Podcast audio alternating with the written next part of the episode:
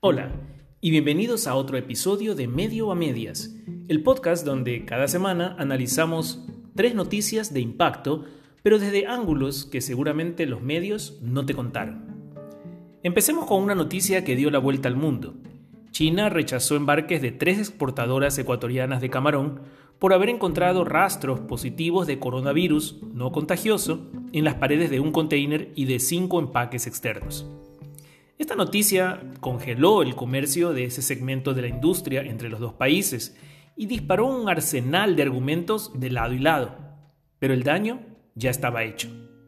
China tuvo otro escándalo semanas antes por una importación de salmón, pero aunque se aclararon las dudas sobre si era o no motivo de alerta, las lecciones aprendidas no sirvieron para evitar el impacto tanto a las exportaciones como a la reputación del Ecuador, uno de los principales proveedores de China, Estados Unidos y Europa.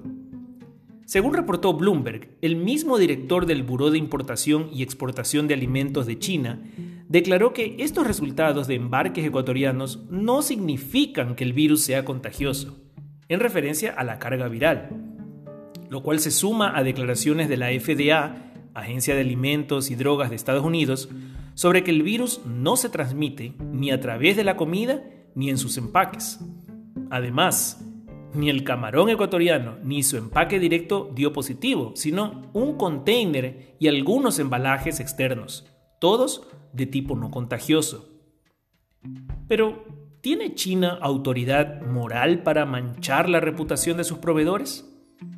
Aunque puede considerarse un cliché, calidad china es de hecho en el lenguaje coloquial sinónimo de baja calidad.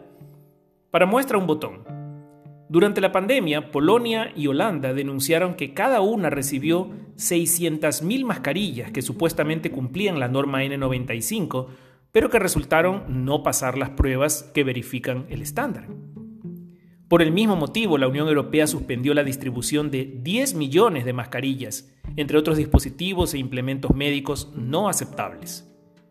Solo Alemania reportó haber recibido 11 millones de mascarillas chinas defectuosas. No olvidemos por un minuto que la causa de esta pandemia es un virus chino. Y no, no hay racismo ni xenofobia en esta aseveración. El virus se originó en China en el mejor de los casos, debido a una terrible conducta alimenticia de sus habitantes y falta de controles sanitarios del gobierno. En el peor de los casos, es un virus cocinado en un laboratorio gubernamental con fines nefastos, aún por probar. Entonces, China origina el virus, lo niega inicialmente, luego lo minimiza, después no lo consigue controlar y ahora que todo el planeta está contaminado y con expectativa de que entre el 60 y 70% de la población se infecte, Resulta que ahora ellos se quejan porque la pared de un contenedor da positivo en un test para carga viral no contagiosa. Y sabiendo que la FDA y organismos internacionales confirman que el virus no se transmite ni en la comida ni en los empaques. China se ha convertido en el gran comprador del mundo. Es innegable que es un socio comercial muy importante para Ecuador y todos los países. En nuestro caso, además, ha sido financista y proveedor de proyectos de infraestructura multibillonarios, en los que China ha ganado mucho dinero mediante elevados intereses que cobra, mucho más altos que de otras fuentes tradicionales a las que el gobierno ha tenido acceso, pero no quiso acceder por simple ideología política. Algunas de esas obras han sido cuestionadas en su propósito, pero también en su calidad. Todas han sido adjudicadas a empresas chinas que además las han ejecutado con una mayoría de técnicos, equipos y materiales chinos, dejando muy poco valor y transferencia tecnológica o uso de talento local en nuestro país. Estimo que de cada dólar que China nos prestó, más de 90 centavos se regresaron a China.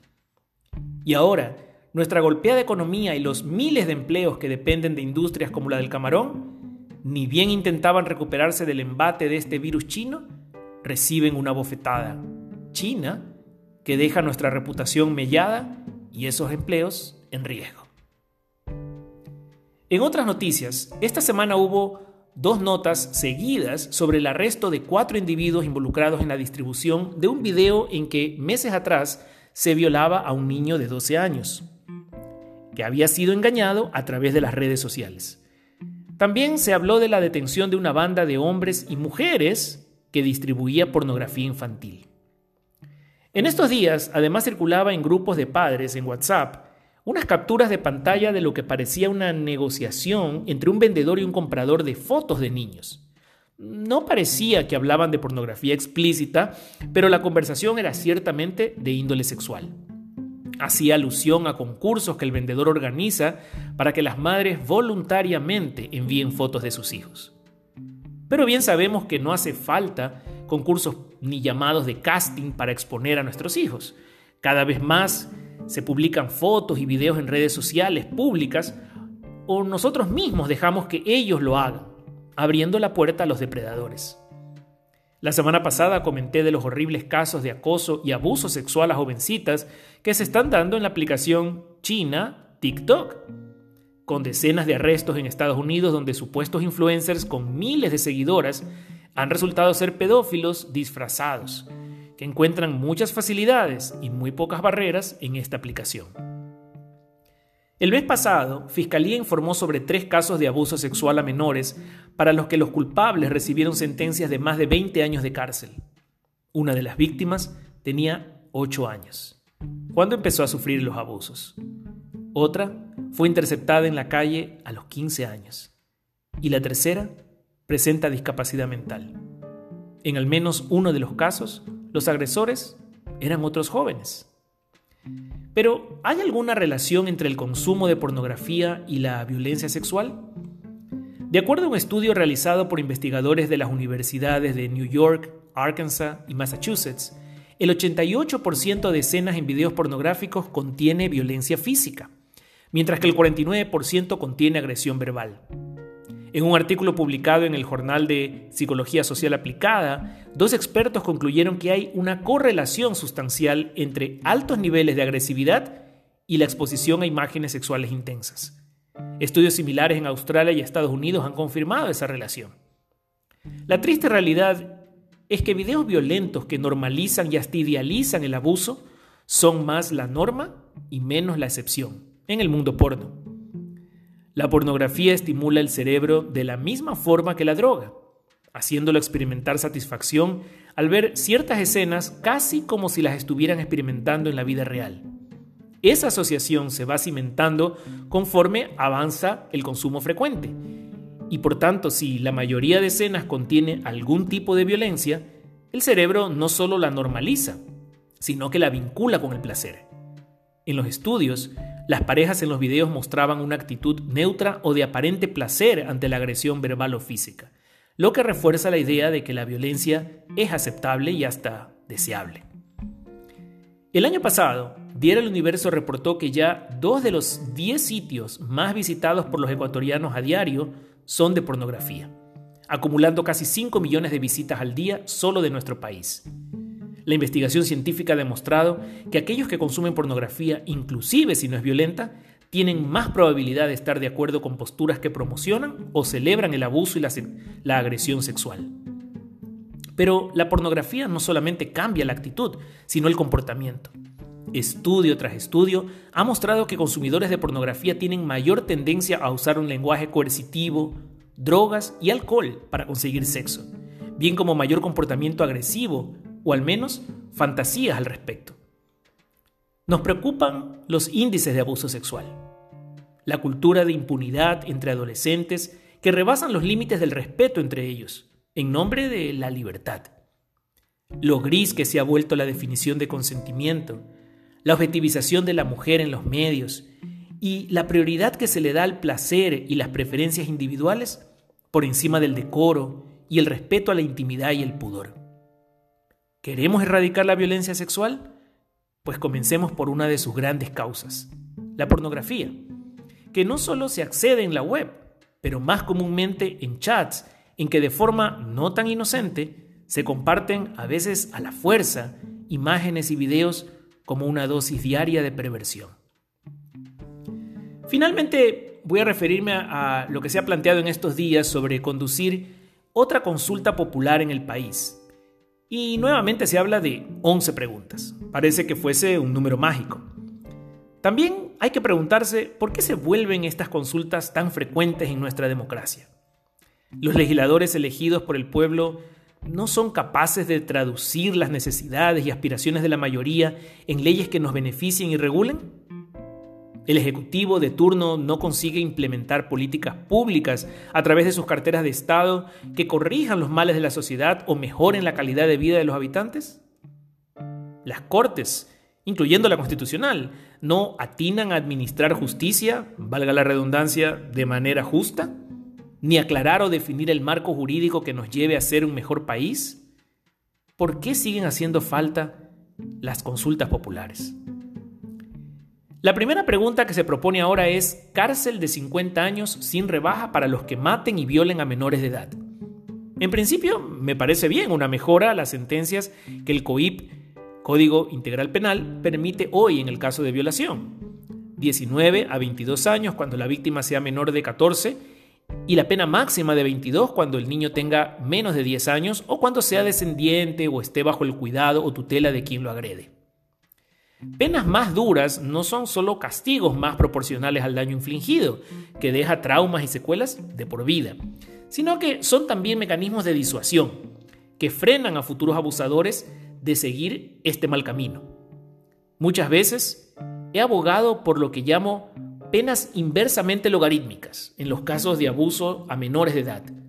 Propongo una relación exponencial entre la edad de la víctima y la sentencia recibida, pero de forma inversa es decir, a menor edad del niño, exponencialmente mayor la pena. La realidad es que la justicia deja mucho que desear, y por eso las víctimas, sus familias y la sociedad no confiamos en ella. La impotencia de ver a los criminales fugarse o simplemente burlarse de las cortes con artilugios de sus abogados nos deja enfurecidos. Ver procesos penales claros, donde la evidencia y el testimonio culpan al sospechoso, totalmente diluidos por años con artimañas y corrupción, es algo que decepciona. Saber que aún condenados muchos violadores no cumplen la pena completa, sino que salen por algún error de proceso al poco tiempo. Eso es intolerable. El Estado tiene que dar esa paz a las víctimas y la seguridad a la sociedad de que los criminales no serán más una amenaza a nuestros niños, jóvenes y mujeres. Veamos cómo condenan otras legislaciones a los violadores.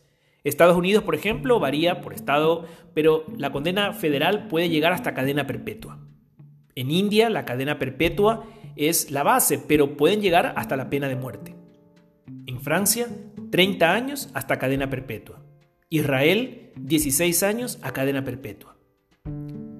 Por supuesto, las víctimas de abuso sexual requieren más que solamente confianza en la justicia pero apoyo psicológico y médico, probablemente financiero y educativo, para enrumbar sus vidas con un plan, un futuro. También, cuando ocurra un embarazo y no deseen quedarse con el bebé, un sistema de adopción transparente y expedito, que les dé la opción desde antes del parto. Y claro, la prioridad en caso de arrepentirse cuando den a luz. Pero hoy el Estado les falla en múltiples frentes, y como sociedad debemos exigir soluciones integrales, no parches que no resuelven nada y la perjudican más.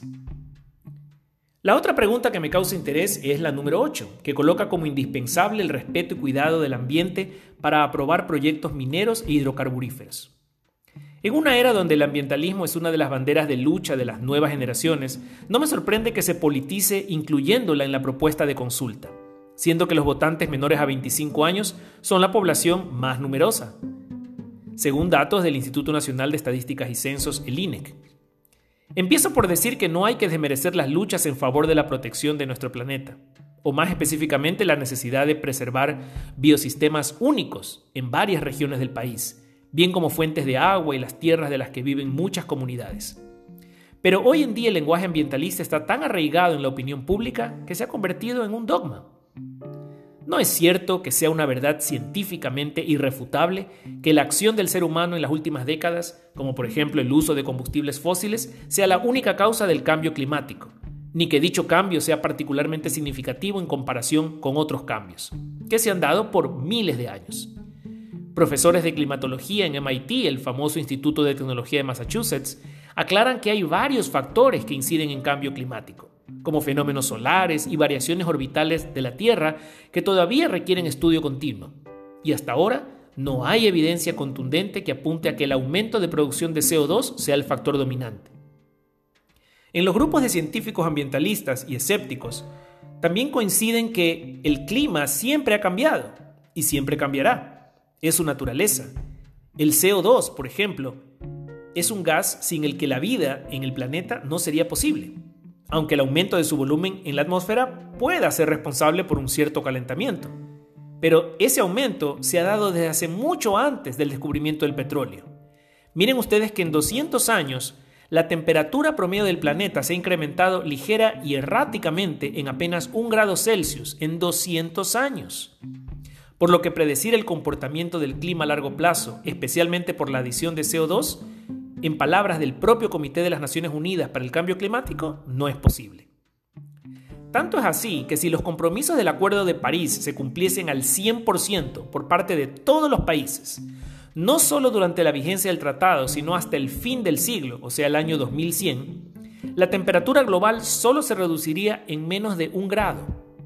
¿Y a qué costo? El Foro Energético de Stanford calculó que de 2 a 3 trillones de dólares por año o sea, 100 trillones de dólares hasta el fin del siglo para conseguir una reducción de menos de un grado. Pero es importante preguntarse, ¿qué sería de la humanidad sin el desarrollo del petróleo y sus derivados? Que hay excesos, de acuerdo, pero la calidad y expectativa de vida ha mejorado notablemente gracias al transporte, la electricidad y calefacción, la ingeniería de materiales y los desarrollos tecnológicos que la producción de combustibles fósiles ha traído. Lo que me deja con la pregunta existencial. ¿Qué es más importante? ¿Proteger el ambiente a costa de la supervivencia del hombre? ¿O en efecto, darle a la humanidad progreso y un futuro basado en un uso racional de los recursos naturales, pero no supeditados a ellos? Quiero escuchar sus comentarios. Suscríbanse al podcast y compartan. Soy Pablo Moizam y esto es Medio a Medias.